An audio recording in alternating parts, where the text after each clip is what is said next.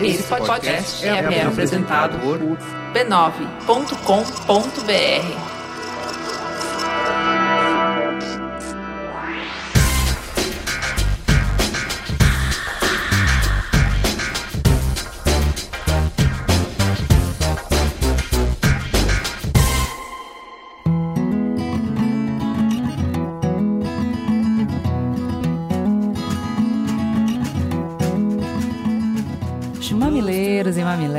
ouvintes, bem-vindos ao seu encontro semanal com a polêmica e a empatia. Eu sou a Juva Lauer. Eu sou a Cris Bartz e não sei como Deus me colocou aqui. E hoje vamos discutir sobre marketing de causa. Saboreie esse programa porque é o último antes das férias. Agora a gente só volta em agosto. Tem beijo, tem beijo para Recife, pro Alexandre que nos mandou uma carta.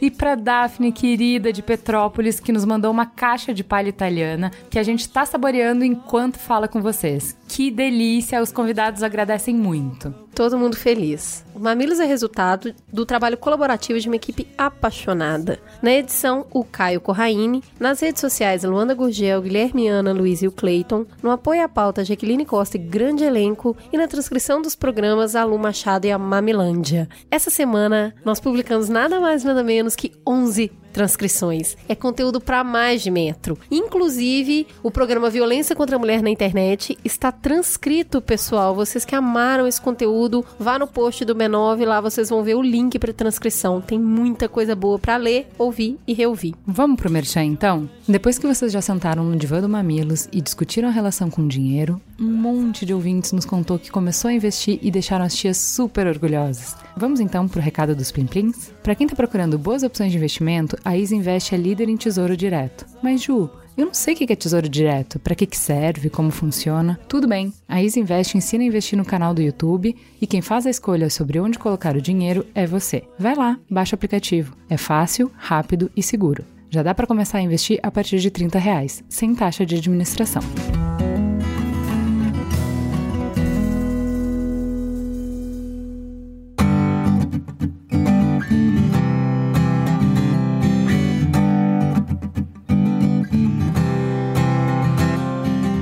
Então pro Fala Que Eu Discuto. Você pode falar com a gente pelo Twitter, é só seguir lá, mamilospod. A Vilma Vicente falou, aquele desespero que dá depois de ouvir os ótimos argumentos do Mamilos e continuar achando difícil voltar a ter fé na política. O Luiz Gato disse, Eita, que o Mamilos me pegou indo dormir e não consegui escapar até agora. Que episódio foda. Você pode falar com a gente também no Facebook. É só conversar lá no Facebook barra Mamilospod. A Liane disse: Velho paradigma, novo paradigma. Polarização, mediação tática, ética. Demagogia, pedagogia. A democracia é o sistema em que o outro é legítimo, perfeito. Somos corresponsáveis nessa mudança de paradigma. Parabéns, mamilos. O Pedro Cruz disse: Finalmente consegui sair da espiral de desesperança e pessimismo em que eu estava graças a vocês. O mais bizarro é perceber que, para começar a mudar tudo, a gente tem que mudar. Excelente episódio, parabéns. Você pode também falar com a gente por e-mail no mamilos.b9.com.br. O Tom disse: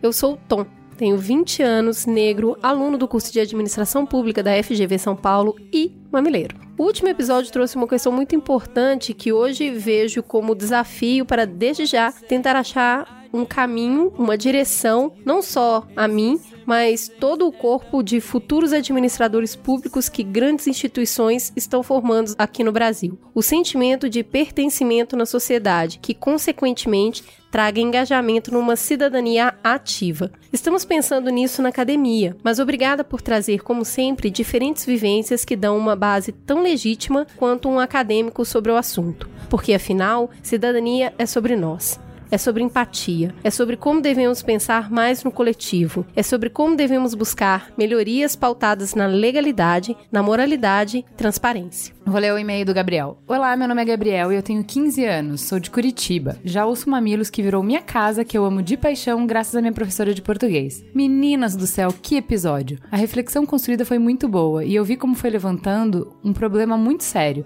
que realmente deve ser debatido, mas não é. E aí ele contou várias situações de intolerância e polarização valorização que ele assiste dentro do ambiente escolar, que ele vê os próprios alunos serem protagonistas. E ele conclui assim: somos uma sociedade, eu vivo uma simulação dela ainda. Mas se em pequena escala isso acontece com voracidade na minha escola e em várias outras, fico assustado sobre como vai ser em larga escala. Imagino ano que vem que eu e muitas outras pessoas vamos votar pela primeira vez. Vai ser treta generalizada. Estaremos a salvo num barco de desconfiança e demagogia que nós mesmos não sabemos pilotar, uma vez que não acessamos a nossa ética, ou estaremos fadados ao impacto com o iceberg da ignorância política? PS, queria dizer que amo vocês mais que brigadeiro, obrigado por sempre me ajudar a expandir meus horizontes e me fazer sentir mais humano, mesmo depois de um episódio como o sobre sistema político em xeque, que igual a Anitta partiu meu coração. Fiquei assustado? Muito, mas valeu a pena. 15, 15 anos. anos. Gente. Que que é, assim, melhores, melhores ouvintes. O que que eu posso fazer? Eu não sei o que, que eu não sei o que, que eu amo mais. A professora de português indicando mamilos, o menino ter 15 anos e pensando com essa consciência. Gente, ó, Profundidade. Isso Olha deve aqui, desse jeito, teremos gente. Eu um com 15 anos futuro. tava no Fotolog escrevendo umas coisas crutas, assim, horrorosas. Gente, a gente mandou os retornos Temos pros um futuro. meninos que gravaram. Eles ficaram absurdados, sabe? É muito gostoso. Gente, obrigada, viu? Tudo vale a pena com vocês.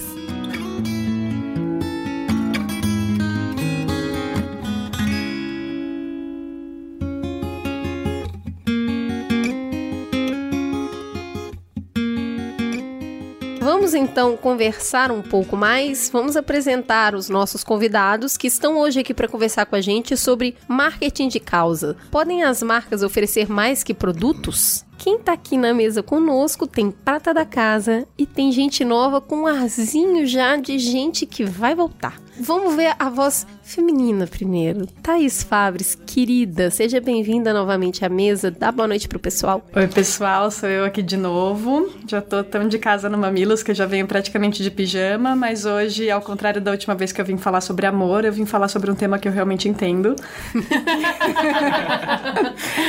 que é marketing com causa. É, tem uma consultoria, que é a 6510, em que a gente ajuda empresas e agências de propaganda a se comunicarem melhor com mulheres.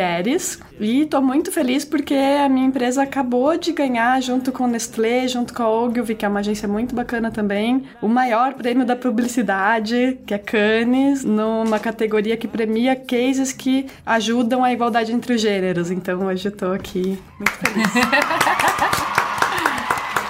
E quem tá na mesa conosco é o estreante, é o Nico. Nico, boa noite. Por favor, ser presente pra galera aqui. Boa noite, pessoal. Eu sou o Nico, tô no meio das mamileiras todas aqui como estreante. Eu não sei muito o que eu vou falar ainda.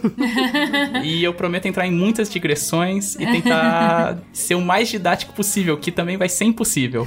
Então, assim. Mas você trabalha? Você é do ramo? Você é do meio? Eu sou publicitário, eu trabalho hoje na Mutato, sou responsável por cuidar de Avon, que é uma marca que ficou reconhecida como uma marca que adotou e abraçou o marketing de causa. Na verdade, sou uma pessoa que sempre trabalhou em busca de estudar comportamento, trabalhei com pesquisa há muito tempo. Agora chegou o momento de também falar umas asneiras aí sobre como deve ser a publicidade daqui pra frente. Vamos lá, então. Qual que é o fato? O amadurecimento no entendimento sobre processos de produção, as discussões sobre gênero e sexualidade e a difusão de grupos de ativistas têm levado cada vez mais consumidores a adquirirem a marca que apoiam as causas com que eles se importam. Os publicitários parecem ter se atentado a isso e a comprovação é o alto volume de peças de marketing que abordam causas sociais premiadas no mais famoso festival de propaganda do mundo, Cannes, finalizado nas últimas semanas. Os dados sugerem que a união entre marcas e as missões sociais é mais do que apenas uma tendência, é uma mudança no mercado. Mas nem tudo são flores. 45% dos entrevistados em uma pesquisa da Eldeman relatam que são muito céticos a respeito de qualquer marca que alegue apoiar boas causas.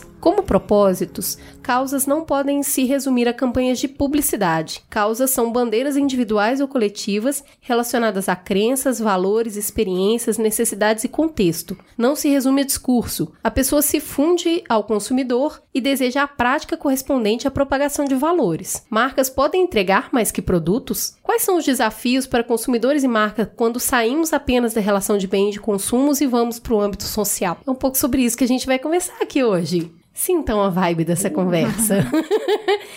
e aí, eu acho que a gente precisa começar começando, entender em que momento as marcas começaram a ter tanta relevância e ter tanto poder junto às pessoas. Como que essa construção aconteceu na sua opinião, Nico? Eu acho que é, é um ponto muito complexo, na verdade, do próprio capitalismo em si, assim. Eu acho que existe toda uma quebra de confiança em instituições políticas e instituições mais antigas das pessoas, o que é uma tristeza da minha opinião pessoal. E em cima disso, as marcas com um investimento imenso e milionário e muita grana para comunicar e estar presente o tempo inteiro, as marcas elas entraram quase como essa pedra filosofal salvadora assim do não só do mercado, mas da sociedade como um todo, justamente porque elas apresentavam uma solução rápida com um belo verniz de que tudo vai funcionar e o governo muitas vezes não tinha essa velocidade e as pessoas começaram a colocar a culpa toda no governo. Eu também gosto da visão de que você tem uma questão de quem tem voz, né? Então eu acho super didático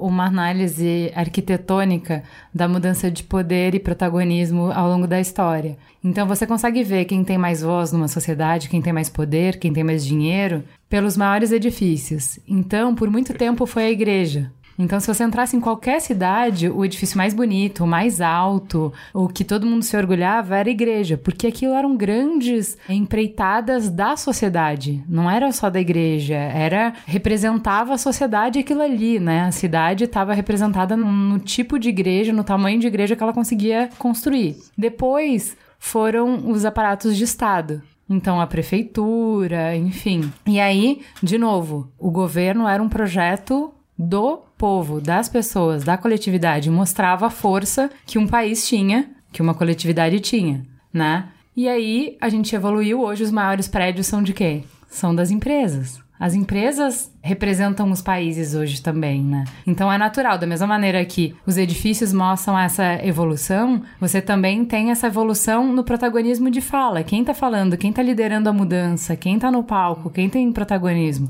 Hoje as marcas têm mais poder. Isso é muito recente, né? A gente tá falando de 50 anos menos 40 anos. A gente está falando pós-revolução industrial, onde a gente teve uma proliferação de produtos. Antes a gente tinha pouquíssimas opções, então te entregar um bom produto era o suficiente para que você consumisse. A partir do momento que todo mundo começa a produzir produtos muito similares, eu preciso te entregar algo além para que você, na hora de decidir, decida por mim. Então a marca, ela é muito mais do que o produto. Tanto que a gente vê marcas enormes que ah, tiram um ou outro produto de linha e a marca continua lá muito forte. Porque na verdade, ela tá te oferecendo mais do que isso. Ela tá te oferecendo sensação de bem-estar, ela tá te oferecendo sensação de pertencimento, status. Eu acho que um exemplo muito nítido, principalmente para as pessoas que até trabalham com comunicação, é a Apple, né? A partir do momento que você tem um iPhone, o iPhone não é só só um celular. Ele tem uma série de signos e significados que extrapolam o produto. Então eu acho que a marca ela vem te trazer muito mais do que o benefício prático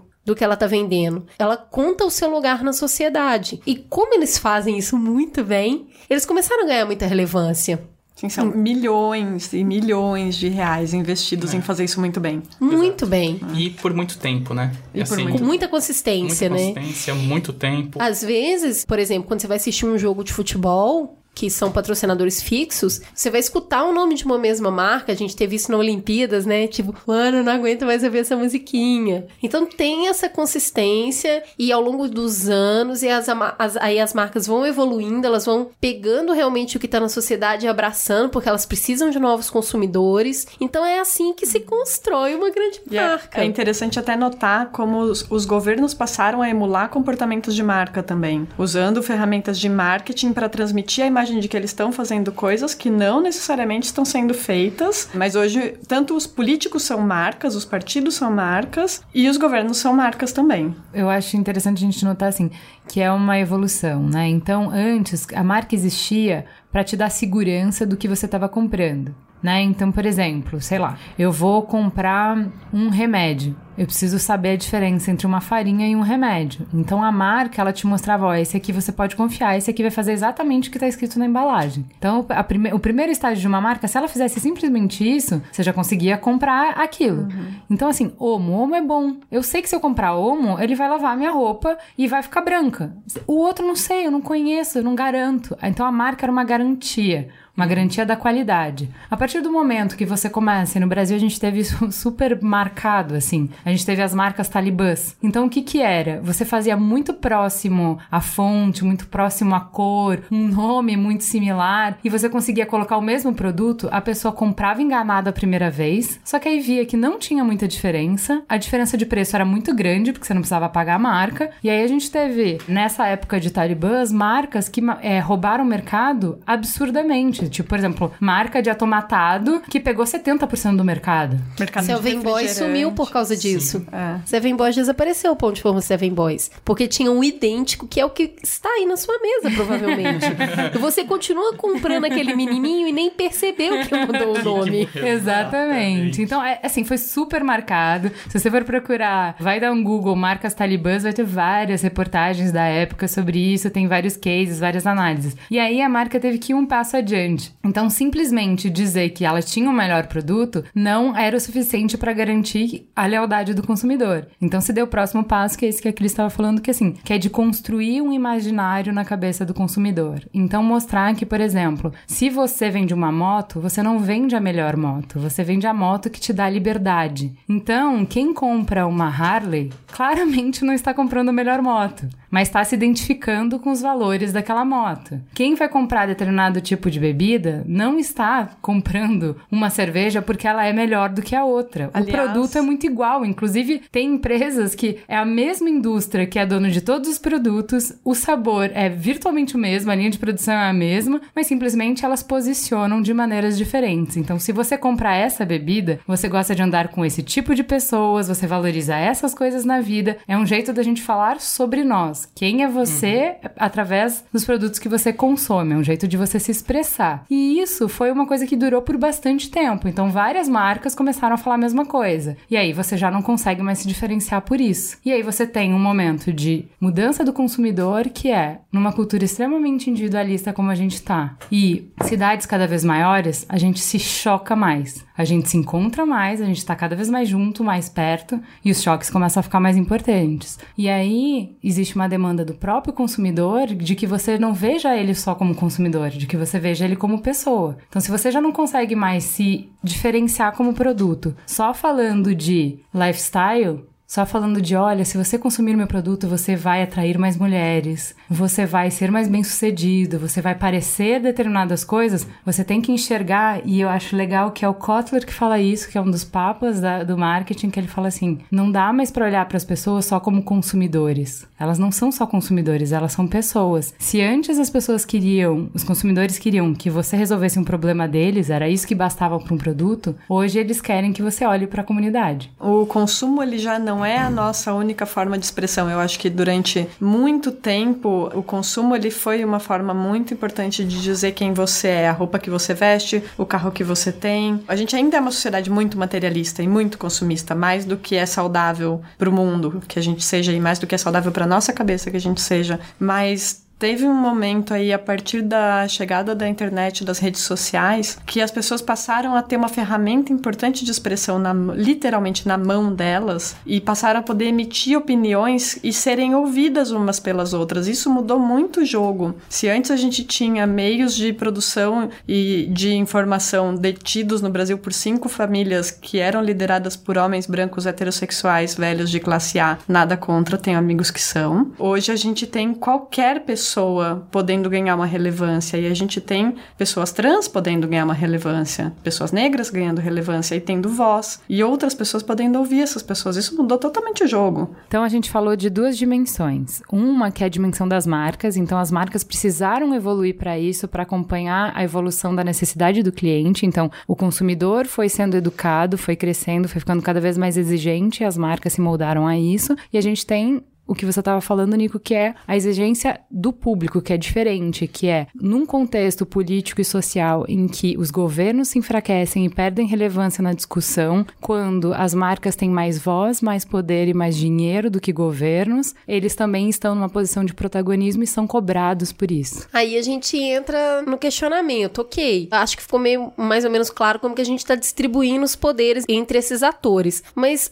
as marcas, elas podem empoderar pessoas? As marcas podem salvar o mundo? Tem uma definição de empoderamento que eu acho que é interessante a gente colocar. A gente usa muito empoderamento vindo da definição do inglês, que é um poder que é dado por alguém para alguém. Mas se alguém pode te dar um poder, essa mesma pessoa pode tirar, porque o poder não é seu. É algo, que está sendo dado por um terceiro. Tem uma outra definição que eu gosto mais, que é do Paulo Freire, que é o empoderamento é um poder que vem de dentro. É você tomar consciência do seu próprio poder perante a sociedade, da sua própria capacidade de ação perante a sua vida, né? Também. Eu acho que esse segundo poder a marca não consegue dar. É uma coisa, mas a, a marca consegue. Mas ela pode ajudar você a descobrir, a descobrir isso. isso. isso. sim, porque ela se ela tem ela muita pode voz. Te libertar. É, se ela tem muita voz, ela pode usar o centro que ela tem, a atenção Isso. que ela tem, para te chamar a atenção para uma coisa que vai ajudar a você a perceber que você tem um poder, que você tem autonomia. Né? Pinóquio, né? você é um menino de verdade. É, a representatividade tem a ver com isso, né? É. né? Quando eu... você se vê ali, é. você me vejo, logo existo. Uhum. É, não, eu acho que esses dois pontos, assim, eu vou até retomar até Paulo Freire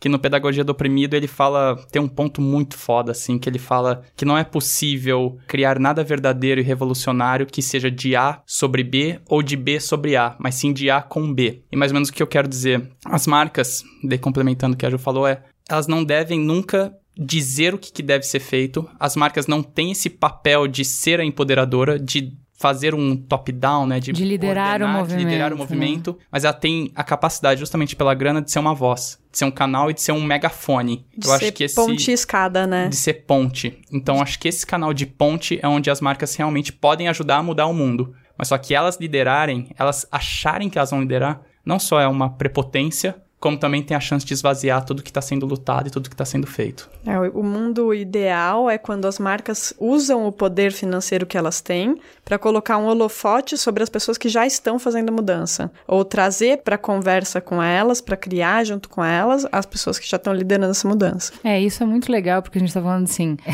normal no desenvolvimento de marca, a marca ela é narcisista ela fala dela o tempo inteiro. Então a, a, conversa que a gente, o marqueteiro, sempre brinca é que o pedido do cliente é: Nossa, tá lindo, mas meu logo pode ficar maior. Você pode falar cinco vezes o, o nome da empresa agora? E assim, se envolver com causa pressupõe você mudar o paradigma. Então, assim, o que a gente está falando é que as pessoas não gostam de quem só fala de si mesmo. Não existe conversa, que é um pouco do que a Thaís estava falando. Antes, você tinha uma torre e a comunicação era unidirecional. Vem daqui para cá, eu falo, vocês escutam. Agora que é uma conversa, não dá, não cabe mais você falar de você mesmo o tempo inteiro.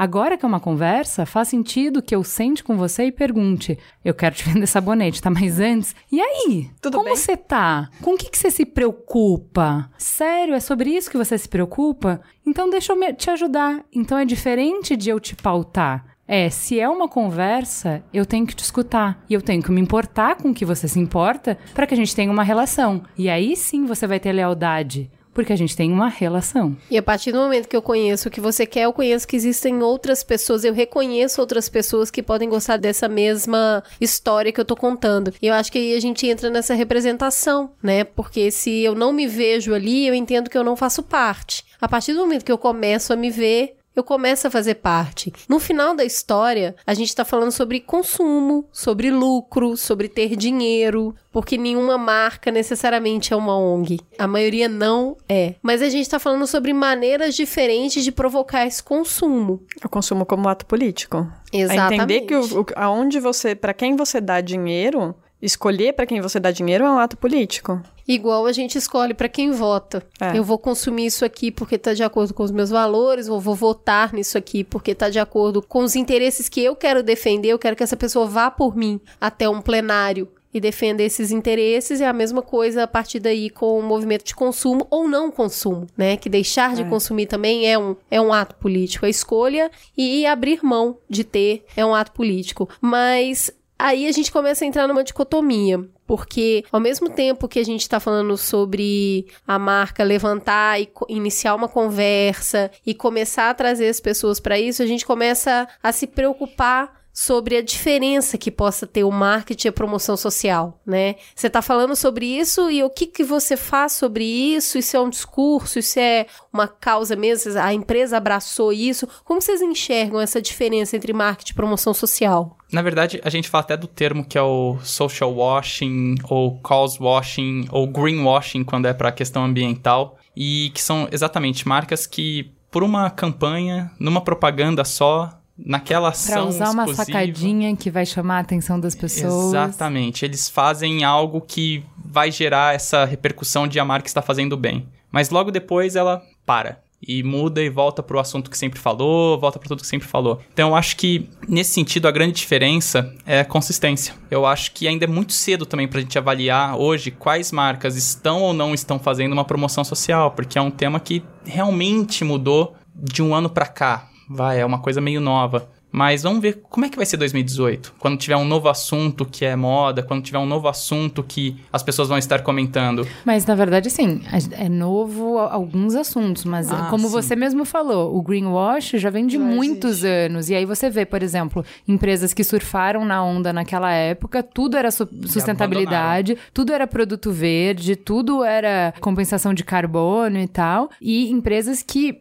realmente foram, tá, qual é o problema? Como eu posso não só botar um carimbo diferente na minha embalagem, mas de fato entender, olha, o meu tamanho é muito grande, eu tenho impacto sobre muitas coisas. Então, assim, qual é a minha responsabilidade? Como eu consigo atuar na cadeia inteira? Como eu consigo ser responsável pelo início da cadeia de como as coisas são produzidas, mesmo que não tá na minha mão, mas se eu compro, eu tenho poder. A marca tem o mesmo poder que você tem. Então, ela tá comprando, ela mexe na cadeia produtiva. E depois, o resíduo do meu produto, o que que eu faço? Então, assim, tem empresas que gastaram muito dinheiro e muito tempo e muita energia e muitos talentos para desenvolver trabalhos realmente grandes, consistentes e, E tal. tem empresas que nasceram naquela época já com isso no DNA. Exemplo de Natura. Natura, exatamente. Acho que é um, um ótimo exemplo, né? Já nasceu com o DNA de ser uma empresa sustentável em todos os aspectos e tudo E mais. ela trabalha isso no produto, né? É. Eu lembro que eu já atendi Natura e teve uma época que não tinha o óleo corporal eco de açaí. E tava lá na revista, não tem, porque nessa colheita os plantadores de açaí, para ter uma nova colheita e não disseminar, não exterminar a semente, a gente preferiu não fazer a colheita, só vai ser feita na próxima. Aí você olha para aquilo e fala: "Tudo bem não ter o produto. Tá tudo É bem". transparência, né? Eu acho que tem dois aspectos sobre o cause washing, né? Para a sociedade, é sempre bom que se fale sobre causa. Então, se as empresas querem botar toneladas de esforço e dinheiro para promover causas, nossa, que bom, porque é mais gente conversando sobre temas que às vezes não eram conversados. As empresas conseguem chegar através da comunicação em lugares muito isolados, assim, que isso não é assunto. Acho que quando a gente tá em São Paulo, né, um grande centro onde é normal você ser gay, não tô dizendo que é fácil, mas é mais normal. Tá mais normalizado. É, das pessoas estão mais acostumadas, né? Já é difícil. Agora, tem lugares em que às vezes você é o único gay da sua vila, sabe? Da sua cidade. E uma marca chegar ali na TV dizendo é ok você ser assim, ninguém nunca falou pra aquela pessoa que ela é ok. Isso é muito poderoso. Então, que bom se as marcas querem colocar dinheiro nisso. Pra marca, se é um discurso vazio, é perigoso.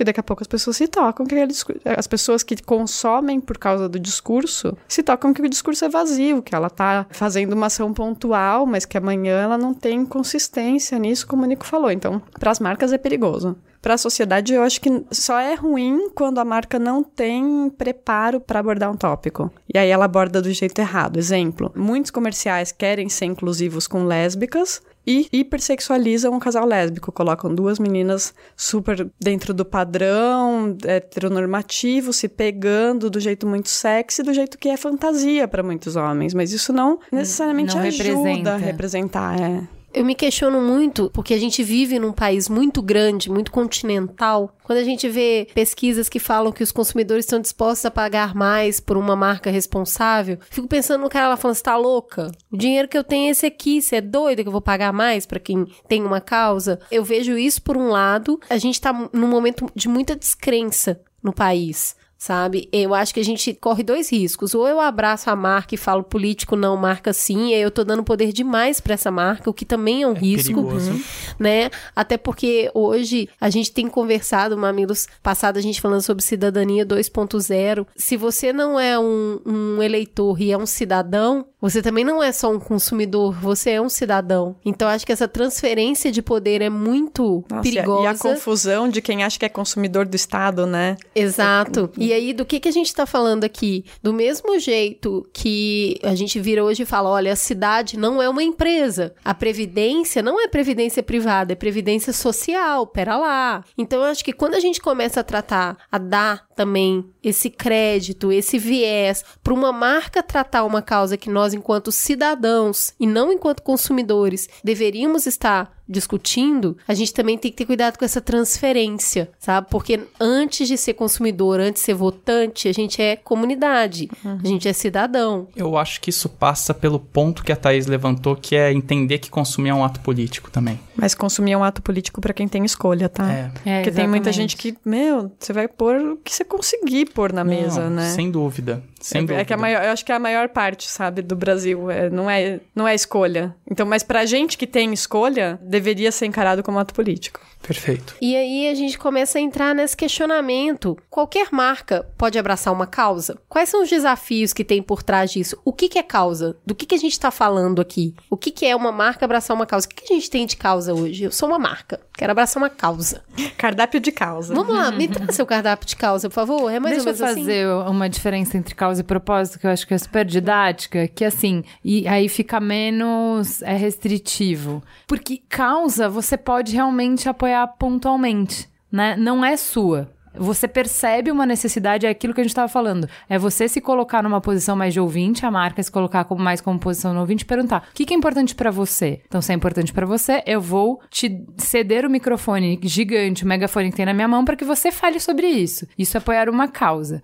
Propósito é uma coisa completamente diferente. É quando a empresa tem um papel, uma função social e tudo que ela faz, toda empresa funciona em virtude disso. E aí é um pouco do que você estava falando da Natura. A Natura nasce de uma consciência de o que, que ela é, como ela pode ajudar a sociedade, que sociedade que ela quer promover. E aí todos os processos da empresa contribuem para isso. Então, são cobranças diferentes que você faz, né? Então, assim, quando a gente vai falar assim, tá, tá bom, se o meu propósito é promover a igualdade, o meu processo de RH tem que promover a igualdade e a diversidade. O meu processo de escolha de fornecedor tem que privilegiar isso. Todos os processos da empresa, assim, a diretoria tem que ser composta de maneira diversa, enfim, tem uma série de coisas que você faz e de requisitos que você tem que preencher que não tem nada a ver quando alguém quer simplesmente emprestar o megafone. Quando você só tá emprestando o megafone, não precisa haver outras perguntas, na minha opinião, entendeu? É que propósito é sobre a empresa, causa é sobre marketing, né? Exatamente. É sobre marca. Exatamente. São coisas diferentes. É, e eu acho que entra num ponto que eu tava pensando muito. Quando a gente fala marketing de causa, sabe? Com um M maiúsculo, um C maiúsculo, parece que é um hype, sabe? Que vai acabar e vai ter um próximo marketing de alguma coisa. E quando na verdade o que as marcas estão fazendo é quase um, um bom senso, se adaptando ao que é a realidade.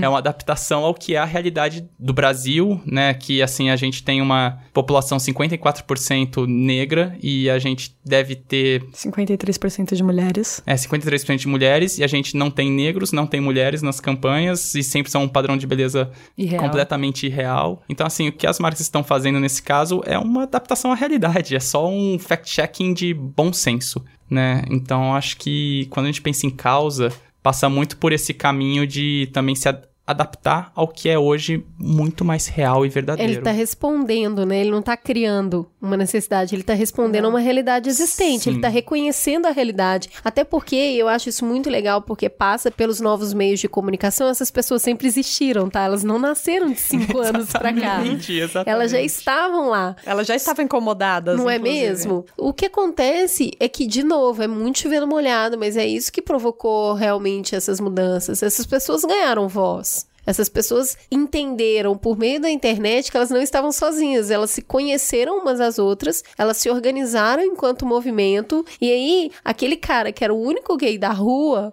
ele descobriu que três ruas pra baixo tinha outro também. E que do outro lado da praça, pô, tem outro também. E sabe aquele outro que todo mundo sempre achou que foi? Vamos lá dar um apoio pra esse cara, pra esse cara sair do armário? E aquela mulher que era oprimida aqui e que apanhava e nananá, ela descobriu que tinha uma outra lá que vivia essa situação também e elas se uniram pra se apoiar. Então, na verdade, a internet ela possibilitou as pessoas conhecerem os seus iguais. Esses iguais se reconheceram e se agruparam. De repente, não foi só as marcas. A própria sociedade que não faz parte desses grupos também olhou para aquilo e falou: gente, eles são muito mais do que eu imaginava. E, e eles são muito mais poderosos do que eu imaginava, E grita porque eles esse estão povo, hein? juntos. E grita esse povo e faz barulho, hein? Eu sabia que tinha negro, mas ó, nem sabia que era tanto assim. Não, e também eu, tem uma Mas coisa não é? que foi um embrião da 6510, foi antes da 6510 nascer, quando eu ainda estava em agência, veio um cliente, a gente ganhou uma conta nova, produto de limpeza, e o cliente vem pra mim assim: "Primeiro job, por que que a gente tá levando tanta pedrada das feministas na nossa página?" Façam isso parar. Tudo que a gente posta, elas estão dando pedrada, a gente não sabe mais o que fazer, faz parar. Ah, vou chamar as feministas aqui pra conversar. Ah, não, pelo amor de Deus, elas vão botar fogo na agência. Gente, a gente precisa entender. Chamei. Aí a gente fez juntas um dossiê, levou pro cliente. Eu apresentei pro gringo, eu vi a cara dele assim, o queixinho dele ia caindo. Cada vez que eu falava alguma coisa, o queixinho dele ia caindo. Aí chegou no fim da reunião, ele fez assim: Eu achava que elas eram um bando de desocupadas, gritando sem motivo. E eu entendi que elas têm razão de estarem gritando. Olha. Mas ninguém nunca tinha As explicado coisas pra ele. incríveis que acontecem quando você para pra ouvir, né? Nin- Mas era tão longe da realidade dele, homem branco, gringo, tipo, que não fazia, não fazia sentido Tá apanhando que elas estavam demandando. Ele não sabia por que ele tava apanhando. Você foi lá e É. contou pra ele, ele falou: Gente, não é que eu mereço? É, e aí tudo mudou. A comunicação dessa marca hoje é muito diferente, assim, porque ele entendeu que elas tinham razão. É, Eu queria voltar na pergunta que a Cris fez, assim, qualquer marca pode falar de qualquer causa? Eu acho que começar? não. Eu já tava... Melhor eu- não. É que não É filmava, não. mas eu tava, né, com esse não imenso, assim, na cabeça. mas definitivamente não. O que que não pode? O que que não combina? Eu Vamos acho- falar de alguns casos que foram desastrosos, vai. Nossa. Ah, eu quero falar um que me Ai, incomoda fala. tanto, menina. Nossa, Fala, esse menina, pra mim é abre seu coração. É muito recente esse comercial novo da Pepsi, que Do- é com a, uma das ah, quem que é Kardashian. com a menina Que, Kardashian. além dele ser uma Jenner. sucessão de clichês gigantesco, pra quem não assistiu, eu espero que não assista. Mas ela tá- tem uma manifestação na rua. E você vê que aquela manifestação tem cunho político e também tem cunho antirracista. E várias pessoas vão se unindo na rua. E aí se forma. ah, você consegue perceber que tem um cordão de policiais que vai de alguma maneira deter aquela manifestação. E aí vem essa moça e ela entrega uma Pepsi pro policial. E aí o policial abre a Pepsi e bebe e todos festejam. Tipo, eu não consigo entender o quanto isso é desrespeitoso com os Estados Unidos que tá passando o Black Lives Matter, que é um movimento muito sério, que tá lutando contra a série de abusos policiais que tem levado vários negros à morte. E de repente, gente, não existe problema. Traga uma das Kardashian, ela dá uma Pepsi pro policial e tudo vai se resolver. É banalizar de um jeito um negócio que tira vida de gente. Óbvio, tomou pancada pra caramba, foi um comercial super caro. A marca teve que se desculpar com a menina, teve que se desculpar com todo mundo, tirou o comercial do ar, tomou um puta prejuízo. Então, assim, Mas aí, assim, aí fica a minha pergunta. A Pepsi não pode falar sobre isso ou ela falou mal sobre isso? É, eu acho que tem dois, são dois São- problemas diferentes. Você- vai falar, você tem que falar certo, porque já aconteceu aqui no Brasil também. Teve um comercial de Noval Fame, se não me engano, que chamava cólica de mimimi. E, bom, foi um investimento super grande. Foi, de- tinha Preta Gil, mídia, assim, eu estimei na época por alto que era no mínimo 3 milhões de reais investidos nesse rolê. Em menos de uma semana teve que ter, ser tirado do ar, porque a quantidade de mídia negativa que eles tiveram era maior do que o que eles estavam pagando pra ter mídia positiva, sabe? E. Não, e outro caso, assim, eu acho que é isso que a Thaís falou, que tem os do- as duas camadas, né? A camada que falou errado e a camada que tem marcas que não podem falar. Falou errado de novo, eu volto pra Pepsi, que aqui no Brasil fez uma da Pepsi Twist, ah, que era do chega do politicamente correto. São os dois limões falando que chega do politicamente correto, que o mundo tá muito chato. Todas essas frases gentilescas terríveis que a gente tem que en- encarar, né, e, e ouvir todo dia, assim. Eu acho que isso é, isso é isso, isso é o falar muito errado, é o não entender como que o mundo tá lidando e acontecendo e, e ver o que as coisas estão fazendo, assim. É o não ouvir, né? É o não ouvir, exatamente. Porque eu acho que, cara, eu acho difícil falar assim, ah, não é pra toda marca falar. Se não tem consistência, você vai falar aquilo vai te dar uma estrelinha ali na cartilha de algumas pessoas, e amanhã aquilo vai ser esquecido e a sua marca vai voltar para onde ela veio. É, não vai girar um ponteiro, mas isso vale para qualquer tipo de comunicação que não tenha consistência. Para a sociedade, volto a dizer, é sempre bom que as marcas abordem as questões do jeito certo, né? Então. Mas a, a pergunta que eu tenho para fazer, principalmente para você, Nico, se paga um preço por isso também, certo? Eu lembro da Boticário há dois natais mais ou menos, que as pessoas compravam presentes e a hora de entregar tinha presentes para todo tipo de pessoas, casais héteros e casais homossexuais trocando presente. Meu Deus,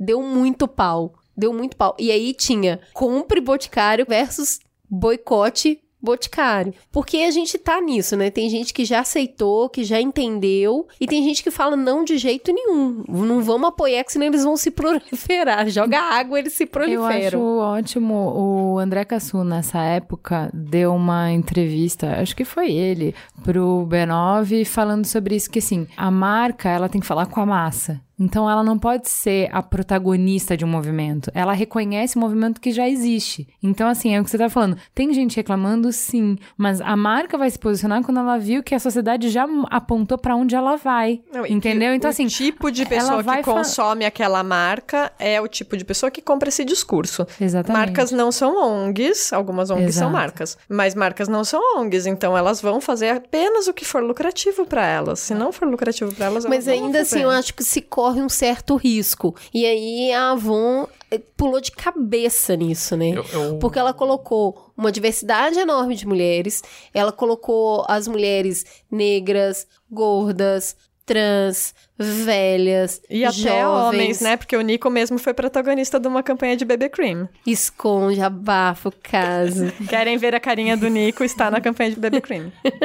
2016, tá, gente? E aí? Dá uma escrolada co como no que é isso, sabe? Como que a marca vira e fala assim, pode mandar pedra que a gente tá seguro o suficiente para continuar nesse caminho? Ou é a partir desse caminho que ela ganha respaldo e insiste nele? Eu acho que existem, nesse caso, duas análises que a gente tem feito com a Avon. A primeira, a gente sabe que vem hater. A gente sabe que o que a gente for criar que vai abordar diversidade, que vai colocar uma mulher trans numa propaganda, que vai colocar um casal interracial que era andrógeno, que é uma campanha que a gente fez de perfume para Attraction. As pessoas acham que é um casal homossexual, primeiro porque não entendem que uma mulher pode ter cabelo raspado, que é um grande absurdo, mas depois é, ainda acham que é um problema também ser um casal interracial. Assim, vem os haters, a porrada vem. Mas ao mesmo tempo que a gente tem notado, isso em comentários no Facebook mesmo, que para cada porrada que a gente toma vem outros 10, 20, 30 falando que é incrível, que tá se sentindo representado, que tá se vendo pela primeira vez numa campanha. Então assim, eu acho que vai soar muito hippie, mas assim, o amor realmente vence o ódio, sabe? A gente tem visto que, por mais que as pessoas reclamem e odeiem, a gente tem uma leva muito maior de pessoas que amam e apoiam e veem nisso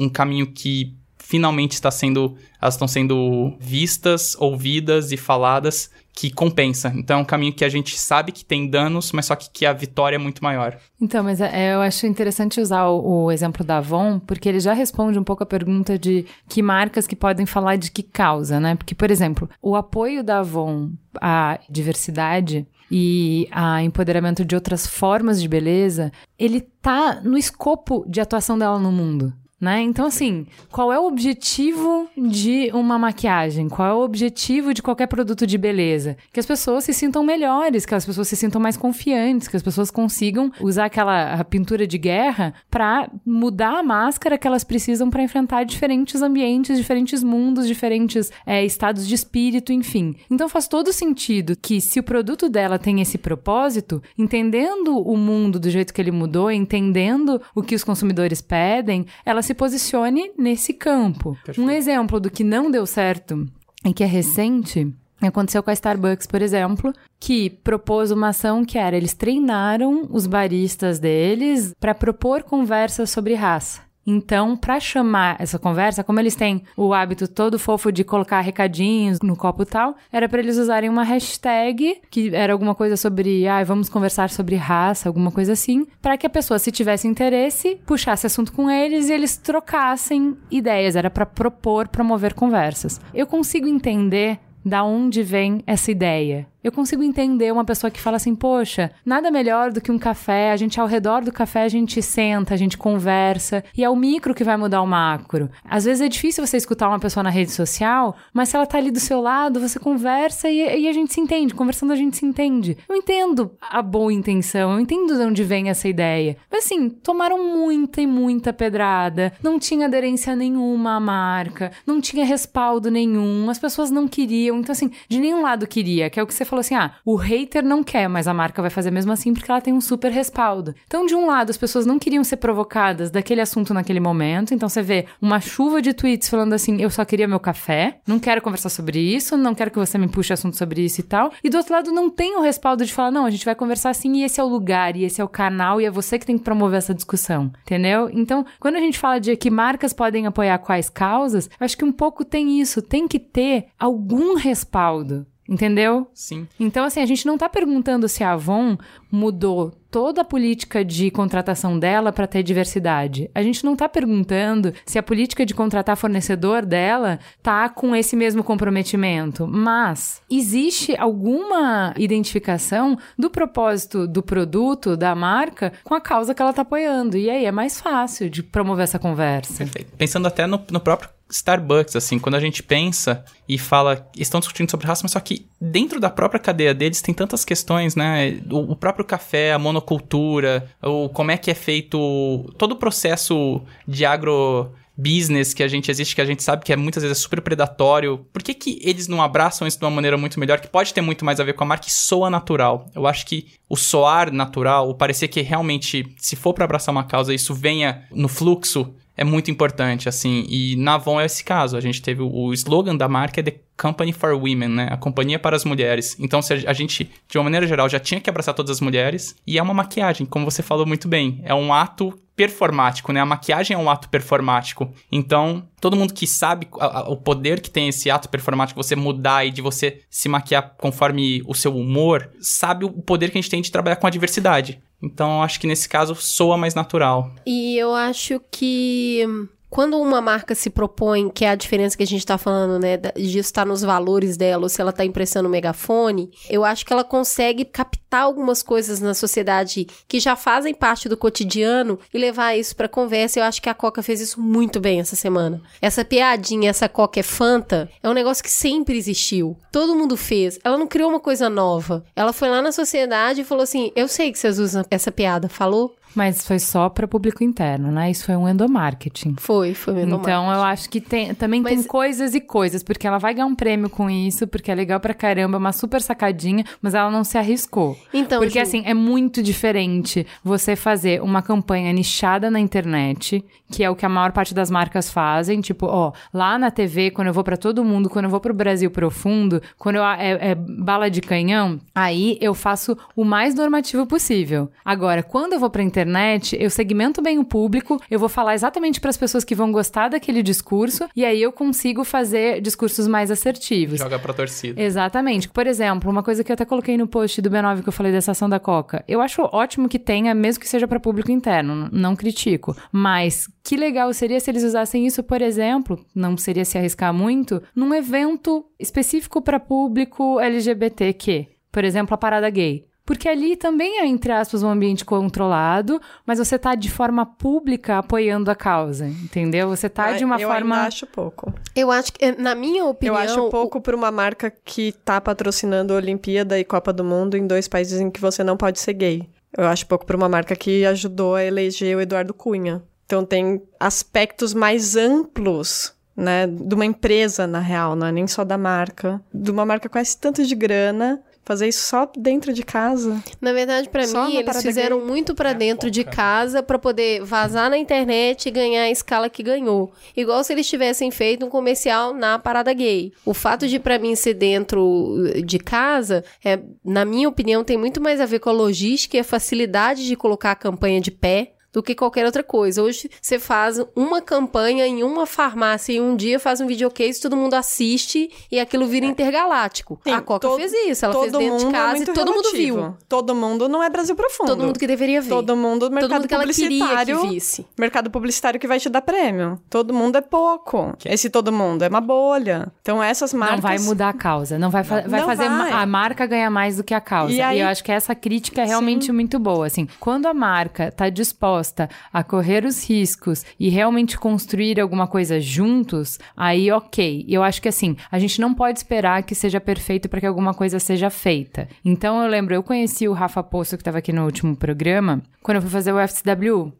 Então, era uma plataforma para falar de sustentabilidade que usava a música para engajar as pessoas. Então, usa a música para engajar as pessoas, usa a música para atrair patrocinador e com essa grana consegue botar uma campanha de sustentabilidade o ano inteiro no ar. Então, Beleza, a gente não queria também, de novo, a gente falar. A gente não tem é, autoridade para falar. Então chama as ONGs para sentarem e discutirem o que, que vai ser falado, como vai ser falado, quem que vai falar o quê, em que momento. E aí as ONGs não queriam sentar na mesa. Por quê? Porque não confia em marca. Isso faz muito tempo, né? E aí eu acho que isso também é uma maturidade, isso também é uma conversa que tem que acontecer, que é assim, tá, ok, quais são os seus termos? Porque você pode sentar na mesa e falar assim, ó, eu só vou participar se preencher essa e essa e essa condição. Então, assim, a gente tem um megafone, eu quero te dar esse megafone. Você tem a legitimidade. Então, senta na mesa e fala pra mim de que maneira a gente pode fazer. Que eu acho que isso é legal. O movimento social, os ativistas, tem que ter força, iniciativa e independência para sentar na mesa com a marca e falar, não é você que pauta.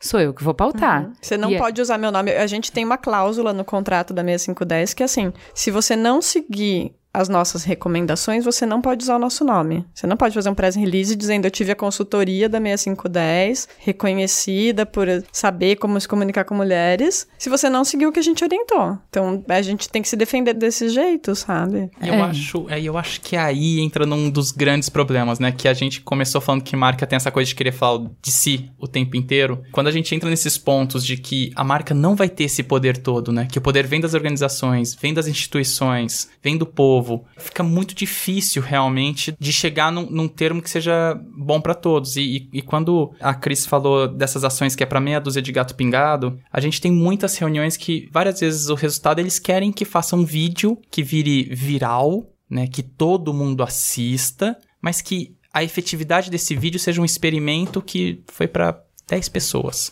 Isso é terrível. Isso sim é uma promoção de causa completamente terrível, porque você não fez nenhuma mudança, vão ser seus amigos publicitários que vão ver, você vai receber o tapinha nas costas do seu chefe e vai ganhar um prêmio que vai te dar uma promoção. Você aproveitou um assunto que estava quente para se promover e você não fez nada sobre isso, para ajudar isso. Então, acho que assim, existe uma série de críticas que devem ser feitas a quando marcas se aproximam de causas, que é explorar de um jeito parasita, sugar a causa enquanto interessa para depois abandonar. E isso realmente é muito ruim, né? E eu acho que a gente, de fato, o melhor exemplo, porque já passou, é uma onda que já passou, é do greenwash. Então, era só mudar sua embalagem e dizer novo e verde e tal. Reciclável. E reciclável, e você não precisava fazer nada de efetivo, você poderia fazer uma coisa que era apenas cosmética, e as pessoas compravam porque achavam que estavam ajudando e estavam fazendo alguma grande coisa, né? É, então eu- isso eu realmente acho é muito ruim. A diferença da fase verde foi que isso foi década de 90 e a gente não tinha internet. Hoje, quando as marcas entram de forma superficial ou de forma errada, isso reverbera de um jeito muito negativo para elas. Então, há quem entrar. Eu super acho que assim, puta, que legal que a Coca-Cola tá molhando a pontinha do pé dela nesse assunto. Eu, quando eu falo é pouco, é porque eu quero que ela vá além. Não é que ela não deveria ter feito isso. É que ela Deve tá- fazer mais. ela pode fazer. Olha que legal, você já fez isso. Vamos fazer mais um pouquinho. Vamos tentar ser mais coerente. Vamos tentar, sabe? Então, a gente tem uma postura hoje no B9 que é de não bater. Entendeu? Então, assim, se não tá fazendo o melhor, se não tá. A gente, o B9 sempre foi muito crítico com publicidade, o Merigo é muito crítico. Mas nesse caso, como a gente acha que esse megafone tem sim que ir pra mão de pessoas que nunca tiveram voz, as marcas que estão comprando essa briga, entendendo que, de qualquer maneira, se você foi pra TV, se você foi pro rádio, se você realmente investiu numa campanha de internet que vai para todo mundo, porque você pode fazer pro nicho ou você pode na internet falar com todo mundo. Se você investiu nisso, tá lá no B9, vocês sabem disso. E o B9 foi muito criticado também porque uma parte do público não gosta disso, né? E ah, então agora toda vez vai ficar falando de mulher, de preto, de gordo, de. Vai. Vai e vai falar assim. Se tudo der certo, vai falar de pessoas com deficiência também, que tem muito mais gente que não tá na inclusão ainda, entendeu? Indígena, que a gente nunca fala. Vai. Põe aí campanha no ar que a gente tá falando, tá? É, eu acho que a verdade é que ainda falta, né? Campanha.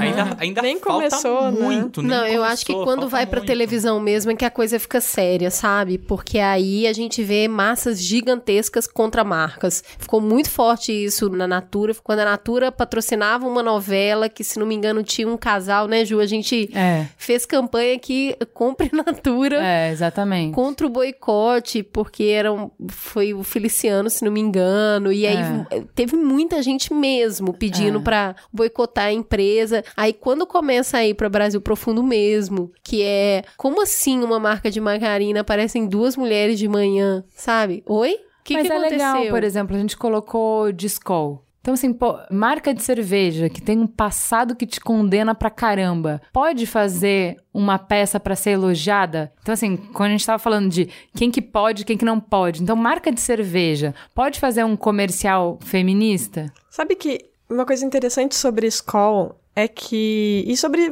várias marcas, no real, mudam as pessoas dentro das marcas. Porque acho que a gente precisa lembrar que existe a entidade marca, mas quem faz uma marca são pessoas dentro do departamento de marketing, dentro dessa empresa, né? E são pessoas dentro das agências. E as pessoas, no caso de Skoll, mudaram as pessoas. E isso muda tudo. Quando a cabeça das pessoas muda dentro das marcas, ou as pessoas que estão nas cabeças das marcas mudam, muda tudo. E aí, porra, o cara tem todos os direitos de entrar numa marca, olhar pra comunicação que foi feita, ou às, às vezes nem entrar, olhar pra comunicação que ele mesmo estava fazendo, ou ela estava fazendo pra aquela marca e falar: nossa, nada a ver isso, mudei. A Não quero mais pode, falar né? desse jeito. Eu acho que tudo é bem. é, Eu acho que é exatamente Gente, isso. Marcas eu, são iguais eu, pessoas, né? pessoa física. Se você for olhar as coisas que eu falava cinco anos atrás, 10 anos atrás, até outro dia estavam falando, ah, o que você fez com 24 anos, que é melhor que a Malu Magalhães. Gente, com 24 anos eu tava falando muita bosta. Ainda bem que alguém me avisou que tava feio. Ainda bem que a gente tá avisando o Malu que tá feio, sabe? Não, ainda bem que não tem tanto registro assim, né? Que eu, que eu, na minha adolescência, eu não tinha rede social. Eu, hoje eu me resgatar, nossa, eu ia ser um. Nossa. Ao contrário, Enfim. Ao contrário do nosso amigo com 15 anos, tá aí É. brilhando, escrevendo coisas super coerentes, ouvindo mamilos. Eu não tinha professora que indicava mamilos. Gente, esse ano Cannes no Titanium, que é a categoria que é o prêmio de todos os prêmios, então tem prêmio por categoria, e o prêmio de todos os prêmios é o Titanium, e esse ano o prêmio foi pra menininha que enfrentou o touro lá de Wall Street, né? Pra quem não viu, procure saber. Foi muito legal, uma ação pra promover fundos que iam investir em projetos encabeçados por mulheres Feita pra ganhar canes. feita pra ganhar Cannes, exato, mas que gerou muita visibilidade. Eu acho que assim é uma imagem. A gente trabalha com comunicação, você trabalha com o imagético, com o imaginário das pessoas. Aquela imagem gerou discussões, gerou conversas. Aquilo realmente rodou o mundo. É muito é arrepiante ver foto de várias menininhas tirando foto com a estátua, Exata- sabe? Aquilo Fazendo ali a mesma ro- pose. Aquilo rodou, entendeu? Aquilo atingiu as pessoas e tal. Mesmo que tenha sido criado só para prêmio, ele usou a nossa criatividade, o que a gente tem de melhor, que é saber mover as pessoas, para promover uma discussão boa. Então acho que mereceu o Titanium mesmo. A questão é, a tendência de um festival baseado na criatividade é que da primeira vez você premia, porque isso é novo, porque isso é fresco, porque é isso que ninguém tinha feito ainda. A tendência é que nos próximos anos se premie menos coisas desse tipo. Não sei. E aí? Ju. Não sei. Eu acompanhei muito a chamada revolução digital, né? Quando tudo que era feito que usasse qualquer componente de internet era muito hype e era premiado. Só que a partir de um certo ponto se consolidou o digital como ferramenta. Se con- E hoje é natural que se premie publicidade digital, não é nem mais categoria. Filme, é... que era uma categoria muito tradicional para filme de TV, hoje premia filmes que só passaram na internet, naturalmente. Eu acho que o caminho, para mim, da revolução que a gente está vivendo agora, que é a revolução, vamos chamar, social, é o mesmo. A gente vai ter isso como algo natural dentro do prêmio. Talvez. Hoje a gente tem o Glass, que é a categoria que Eu ganhei. eu não, minha empresa. É, e, e, e- e amigos ganhamos, mas eh, que é só para publicidade que promova a igualdade de gênero. Eu acho que essa categoria não vai existir mais em breve. Espero que ela não exista mais. Eu espero que a minha empresa não exista mais daqui a uns anos, que a gente não seja necessário. Mas eu acho que vai ficar natural, sabe? Que a mensagem seja de inclusão, não tanto mensagens empoderadoras com mil aspas, mas mensagens que tenham protagonismos diferentes. Não, e o Titânio em Cannes, a intenção dele é falar: rumem para cá. É aqui a nova publicidade. Eu tenho minhas dúvidas se é a respeito da instalação, que é uma publicidade meio misturada com arte, que tá Ah, é presente velho. na cidade, ou se é a mensagem que ela passa. Isso é velho, Cris. Isso aí é guerrilha. Não, tudo bem. 10 Eu- é que eu fico um pouco em dúvida se é o impacto que a estátua em si teve diante do touro e a cidade, ou se é a mensagem que essa estátua passa. De qualquer forma, o Titânio é para isso. Ele vira para os publicitários e fala: rumem para cá. Isso é o novo bom. E aí eu acho que a tendência é o contrário, é aumentar. Porque se rumou pra cá e pra cá é o bom, vamos falar mais sobre isso. Pra encerrar a conversa, eu queria que a gente falasse rapidinho a percepção que vocês têm, porque ao longo dos anos a gente viu a publicidade ela estereotipando ou nem mesmo representando as mulheres, os negros, os gays, os gordos, os indígenas, os deficientes físicos e com a adoção de causas, vocês acreditam que isso tende a mudar? Essas pessoas passam a ser mais representadas, mais vistas? Na verdade, eu acho que é até um pouco que a Thaís estava falando no último ponto, que ela espera que a, a 6510 não exista. Já já, eu espero que isso mude num ponto que seja completamente normal. Assim, eu, eu acredito que vá mudar, eu espero que mude, e eu trabalhando nisso vou fazer para que mude.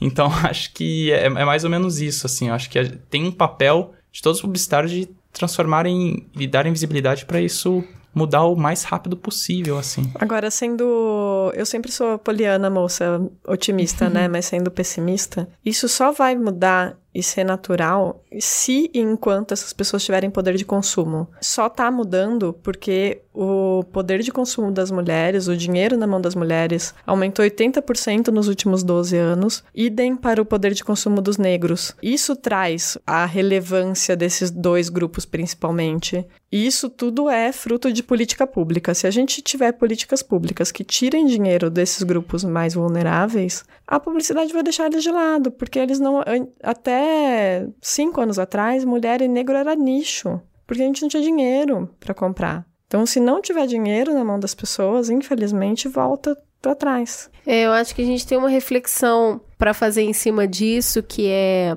eu tenho muita preocupação com o recorte. Eu recentemente voltei a assistir televisão aberta. É muito diferente de assistir internet, sabe? Se você ligar a televisão na parte da tarde, você vai ver os níveis de comercial e os níveis de abordagem, e aí você desliga, volta pra assistir internet, que são as intervenções que tem no YouTube, os videozinhos que vão passar de Facebook, você fala, países diferentes, né? E não são. E hoje a gente já tem a internet cobrindo 52% dos brasileiros. E ainda assim a gente tem uma diferença gigantesca na forma de comunicar. A minha mãe eu acho que se chocaria demais assistindo um comercial onde duas pessoas do mesmo sexo se beijam, porque ela tá acostumada a assistir o comercial de margarina que passa na TV. E hoje, e a diferença que eu tenho visto mais gritante nisso é os comerciais que passam na TV estão bastante focados em produto. São as pessoas consumindo a margarina, tomando banho com sabonete, lavando o cabelo com shampoo, dirigindo um carro e os comerciais que vão conversar com as pessoas, que vão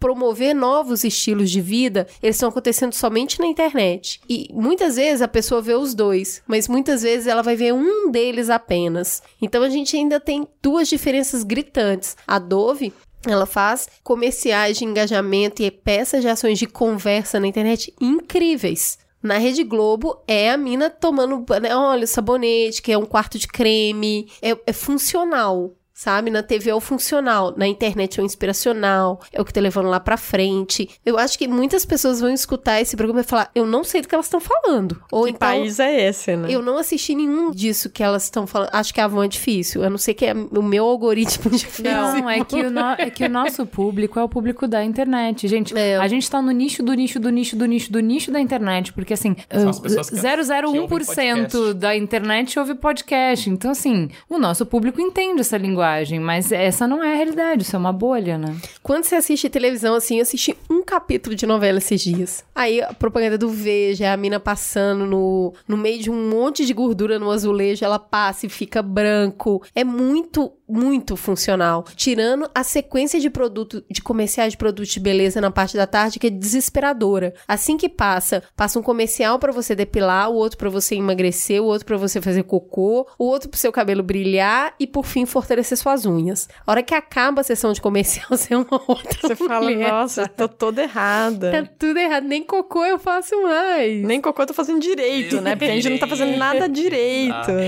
Então, eu acho que essas diferenças são interessantes de observar, sabe? E principalmente ficar esperto se a marca não tá falando coisas completamente desproporcionais em canais diferentes, sabe? Pregando essas coisas. Para terminar, então, também de uma forma mais crítica, eu acho que, é, amarrando um pouco com o que você estava falando de as marcas vão falar o que fizer sentido financeiramente para elas. Então, assim, amarra com o início da nossa conversa, que é sobre o quanto a gente está colocando, depositando as nossas expectativas e as mudanças que a gente precisa fazer na mão de marca. Então, assim, são aliados, mas são aliados momentâneos Oportunos. oportunos, né? Então, enquanto a gente se alinhar, vamos juntos, que a gente a gente vai ajudar a promover a marca, vai ajudar a construir uma história, vai ajudar a construir uma persona e a marca vai nos dar os recursos que a gente precisa para promover as transformações que a gente quer. Nunca a marca, a marca não vai transformar nada, nós que vamos transformar. Porque assim, amanhã eu discordo um pouco de você, Thaís. Amanhã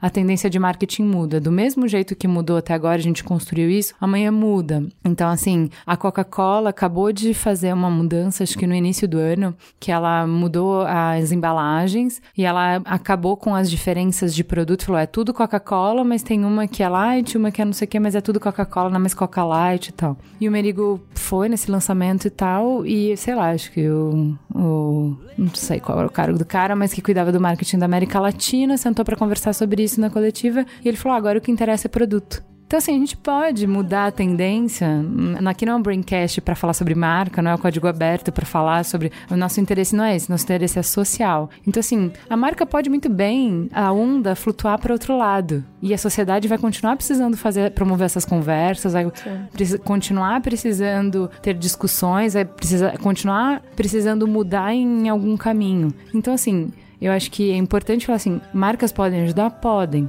Mas as mudanças são nossas. Nós somos os protagonistas sempre. São os movimentos sociais que são protagonistas, são os ativistas que são protagonistas. Cidadão. São a marca pode ser um aliado circunstancial. a responsabilidade não é. comprar menos discurso de marca e, e olhar mais, por exemplo, para que candidatos essas marcas estão dando dinheiro. Exemplo do que todo mundo come carne da Friboi, mas a Friboi patrocinou campanha política de geral dos envolvidos na Lava Jato. E está ela própria agora afundada nessa lama. Olhar as nossas opções de consumo além da marca. Eu acho que um discurso muito importante é entender que consumo também é um ato político. Eu acho que a gente falou isso aqui e deixar de consumir e no momento da escolha, quando você tem opção, quando é lhe dada a oportunidade de opinar, opinar por aquilo que você acredita mais, sabe? Se sente mais confortável em fazer. E, e às vezes, muitas vezes, é você escolher o menos pior, né?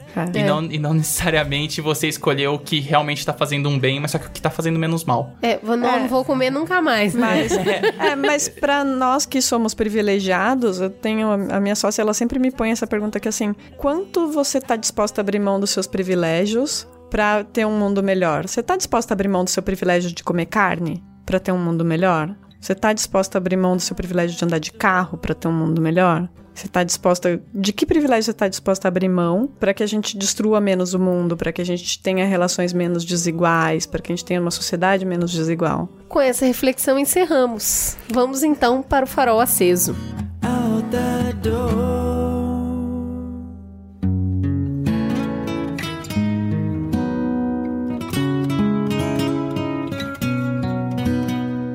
Vamos então pro farol aceso? Vamos começar com o novato.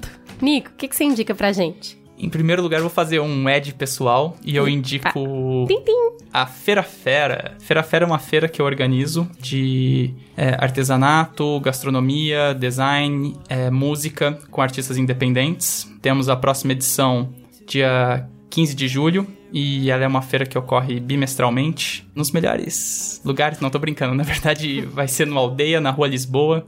E curtam a página aí, Feira Fera Show, Facebook barra Feira Fera Show, pra ficar atualizado. Bacana, mas o que? E além disso, um documentário, tá na Netflix, que chama Betting on Zeros, tipo apostando nos zeros, sei lá, se fosse uma tradução literal, que conta sobre o esquema de pirâmide da Herbalife e sobre como dois investidores, um apostando para ela quebrar e outro apostando para ela ficar bilionária, começaram a fazer uma gigantesca briga de egos e de ferrar, na verdade, todos os imigrantes latinos que estão comprando na, na Herbalife. Jesus. Qual é o nome? Betting on Zeros. Na Netflix. Tatá, o que, que você indica? Eu indico um desgraçamento mental dos bons, que é a série The Handmaid's Tale. Ela é baseada no, em situações que já estão acontecendo e podem vir a acontecer, mas com, disfarçadas de uma série baseada em futuro distópico, que é... Imagina que existe um futuro em que a gente ferrou tanto com a natureza que as mulheres ficarão inférteis. E tem poucas mulheres que são férteis no mundo. E essas mulheres férteis são... O mundo ficou fundamentalista, religioso pra caramba, e essas mulheres férteis, elas são meio que escravizadas para engravidarem dos casais que são líderes dessa igreja. Mas é meio que elas se revoltam e tal. E tem que usar um, uma roupa super puritana e tudo mais. Mas assim, ela mostra diversas situações que, de forma alegórica, lógico, mas meio exagerada, mas não tanto, mas que já acontecem em alguns lugares do mundo, que às vezes já acontecem bem perto da gente e que podem vir a se tornar a nossa realidade sei lá, logo menos. É muito Black Mirror mesmo. Muito Black Mirror, que é, eu tem um, um gatilho aí, né? É uma série de terror. Ela é uma série de terror psicológico. Bem terror mesmo, assim. Os atores estão incríveis e tal. Muita gente já pediu pra gente falar da série. Quem sabe aí num futuro distópico. Ju, o que, que você tem pra indicar? Só podcast essa semana. Primeiro, um ouvinte indicou, é, e eu lembrei que eu já tinha escutado na maratona de podcast de neurociência que eu fiz nas outras férias do Mamilos. Eu acho que tem bastante a ver com o último programa que a gente fez. É um podcast chama You're Not So Smart. É, o episódio 93, ele fala sobre a neurociência de mudar de ideia. Como é que funciona quando você consegue mudar de ideia? Acho que tem tudo a ver com mamilos, enfim, com as discussões que a gente promove. É bem legal. E se você vai ficar chorando de saudade do Mamilos, né? A gente vai ficar um mês sem gravar. Tem 112 episódios para você ouvir de maratona. E se não foi o suficiente de ouvir minha voz essa semana no Mamilos, esse é o terceiro podcast que eu gravo essa semana. Eu gravei o cinemático com o Merigo e os meninos. Essa semana falamos sobre O Círculo, que é o filme do Tom Hanks e da Emma Watson. Bem fraquinho, gente. Assim, eu fui assistir com a expectativa do Pablo Vilaça dando uma estrela. Então eu fui chorando sangue, falando: Meu Deus, vou queimar minha carta de cinema com isso. Então, como eu tava com expectativa zero, eu gostei até do filme. Eu acho que ele promove discussões boas e tal. Se vocês quiserem ouvir minha opinião no geral, tá lá no Cinemático. E gravei o podcast Cinemação sobre o filme Capitão Fantástico que é maravilhoso. Então vocês vão ouvir ótimas discussões ali, assim. Eu já tinha comentado bastante com o Merigo e o grupo dos meninos do Braincast, eles amam esse filme também. A gente já discutiu bastante lá sobre isso. Eu não achei que tinha novos ângulos para eu pensar sobre esse filme e consegui no podcast eles mostraram coisas que eu ainda não tinha visto. Então ficou bem legal, eu acho a conversa vale a pena escutar. E Aliás, você? tem tudo a ver com consumo e não consumo, né? O Tudo, Fantástico. absolutamente Aliás, tudo. ver. Summaries Tudo a ver na com o que estamos falando. Summaries na veia. Exatamente, que é você poder fazer mais escolhas se você não tiver atrelado a tantos produtos, a tanto consumismo, você vai poder ser mais protagonista das suas escolhas, né? Enfim. E você, Cris? Eu não sou uma consumidora ávida de vídeo, muito pelo contrário, eu acho bem difícil o exercício de assistir, mas eu consumo vídeo quase como podcast, sabe? Eu ponho ali e fico escutando. E eu descobri um canal muito legal esses dias, não conhecia, provavelmente você já conhece, e a tia velha aqui que só conheceu agora. Mas é o canal Muro Pequeno, do Murilo. Menino, que menino fluente. Fala gostoso. E, e tem umas reflexões super legais. Ele é bem jovem. E ele conversa sobre reflexões de coisas que acontecem no cotidiano dele. Caiu do nada na minha timeline. Aliás, mentira. Quem me apresentou foi Yoga. Que me mandou. Espero que o Murilo um dia venha aqui, converse com a gente aqui na mesa. Eu gostei muito dos vídeos dele. É bem legal, é bem jovem, tem uma linguagem acessível, mas ele tem muita fluência de raciocínio, sabe? Pessoa que senta e fala, fala, fala, fala, e você fala, nossa, pai. Então eu recomendo, acho bem interessante. Sobre o que ele fala? Coisas tão diversas. O que eu assisti os que, o que ele falou sobre saúde mental nas universidades. Um que ele dá de resposta para um cara. Um cara fez um vídeo falando sobre que também pessoas normaisinhas sofrem preconceitos. E aí ah, isso foi por causa do negócio da Malu Magalhães. E aí ele tava explicando. Isso, era padrãozinho. Ah, padrãozinho também sofre. E aí ele tem uma fluência, parece uma metralhadora. Explicando por que que não funciona assim, gente. Ó, oh, calma, deixa eu te explicar. E ele é muito gentil nas colocações. Ele fala com muita gentileza. Ele não é uma pessoa muito imbativa, sabe? É uma pessoa muito carismática. Fala de um jeito muito gostoso, muito leve, tem um sotaque bom. Então eu recomendo aí, conheçam esse menino, viu? Muro pequeno. Assiste lá, pode ver também. Não precisa só ouvir que nem eu. Vai lá e vê. Temos o último programa do primeiro semestre? Temos, temos sim. Fica gostosa a sensação de mais um semestre preenchidos por mamilos, correto? É isso aí, gente. Voltamos em agosto. Boas férias, beijo. And I've got a bit of direction. I have a plan, but lose sight of the end. Can't seem to find where I'm going, and I guess I'm back at the start again. Este podcast foi editado por Caio Corraine.